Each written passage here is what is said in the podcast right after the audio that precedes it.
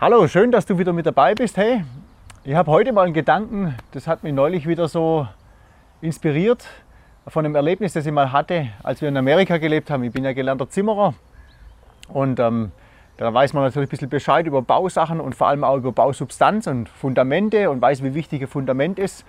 Und ich habe damals auch als Zimmerer gearbeitet in Amerika und habe da alte Häuser renoviert, in Anführungszeichen. Die waren, keine Ahnung, zwischen 80 und 90 Jahren alt, die meisten.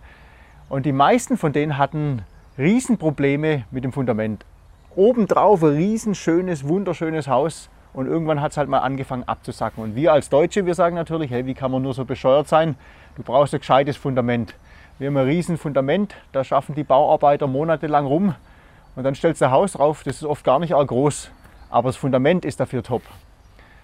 Und jetzt, als die ganze Corona-Krise angefangen hat, da ist mir das wieder so in den Sinn gekommen. Unsere Häuser, die bauen wir super gut, wir Deutschen, aber wer oder was trägt uns eigentlich noch als Gesellschaft, als Familien oder mich als Individuum? Und ich habe gemerkt, bei ganz vielen Leuten ist das, was sie gemeint haben, das ist mein festes Fundament im Leben, war auf einmal sehr wackelig oder ist sogar völlig weggebrochen. Und deswegen finde ich das so wichtig, darüber nachzudenken, was sagt denn Gott, was ist ein gutes Fundament fürs Leben. Und ich will dir da mal was vorlesen aus der Bibel.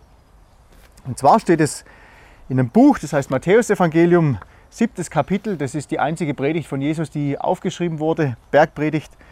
Und da sagt Jesus, jeder nun, der meine Worte hört und sie tut, werde ich mit einem klugen Mann vergleichen, der sein Haus auf den Felsen baute und der Platzregen fiel herab und die Ströme kamen und die Winde wehten und es stürmte gegen jenes Haus und es fiel nicht um, denn es war auf den Felsen gegründet. Und jeder, der meine Worte hört und sie nicht tut, der wird mit einem törichten Mann verglichen sein, der sein Haus auf den Sand baute. Und der Platzregen fiel herab, und die Ströme kamen, und die Winde wehten, und sie stießen an jenes Haus, und es fiel um, und sein Fall war groß.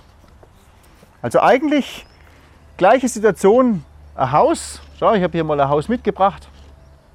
Habe vorher gebaut. So typischer, typisches Haus mit einer, mit einer Familie. Da ist die Mama, da ist das eine Kindlein. Da ist der Papa. Ja, der Hund darf natürlich auch nicht fehlen. Und die bauen einfach ihr Leben so auf dieses wunderschöne Häuschen, ihr Lebenshäuschen.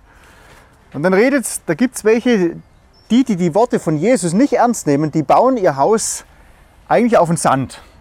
Und jetzt testen wir das einfach mal, was passiert da, wenn da Gewitter kommt und es da einfach drauf regnet pisst voll dagegen gegen das Haus. Bumm, bumm. Eine Weile hält es aus. Das sieht schon ganz gut aus. Und es regnet weiter und die Winde wehen und die Stürme kommen und bumm. Haus ist kaputt. Das passiert, wenn man sein Haus, sein Leben auf ein Fundament baut, das nicht tragfähig ist. Und jetzt sagt Jesus, ein Mann, der meine Worte anhört und sie tut und danach lebt, den Vergleich mit dem Mann, der sein Haus auf dem Fels gebaut hat. Jetzt tun wir die mal wieder alle rein. Die haben ihr Lebenshaus auf dem Fels gebaut, auf ein gutes Fundament. Jetzt testen wir das mal hier. Also ein Viertel von der Gießkanne habe ich rausgegossen. Und man, das ist dir völlig klar. Da kannst du drauf gießen, solange du willst. Das Haus, das wird stehen bleiben. Das macht dem überhaupt nichts aus, weil der Fels einfach hält. Und deswegen will ich dich einfach fragen heute, hey, auf was hast du dein Leben gebaut? Wer oder was ist das Fundament deines Lebens? Und ich kann dir nur Mut machen, wenn Jesus nur nicht das Fundament ist deines Lebens, dass du darüber nachdenkst, wer Jesus für dich sein kann und sein will. Weil der hat ein Fundament, das hält. Ganz egal, was Corona bringt, ganz egal, was die Zukunft bringt, das ist ein Fundament, das trägt sogar über den Tod hinaus, weil er uns ein neues, ewiges Leben schenkt in der Gemeinschaft mit ihm. Und das wünsche ich dir von ganzem Herzen. Hey, super, dass du mit dabei warst. Ich wünsche dir Gottes Segen. Wenn du mehr Inspirationen haben willst oder andere Inputs hören willst, kannst gerne nachschauen ähm, auf meiner Homepage, auf YouTube, äh, Instagram, Facebook. Äh, verschiedene Podcasts gibt's.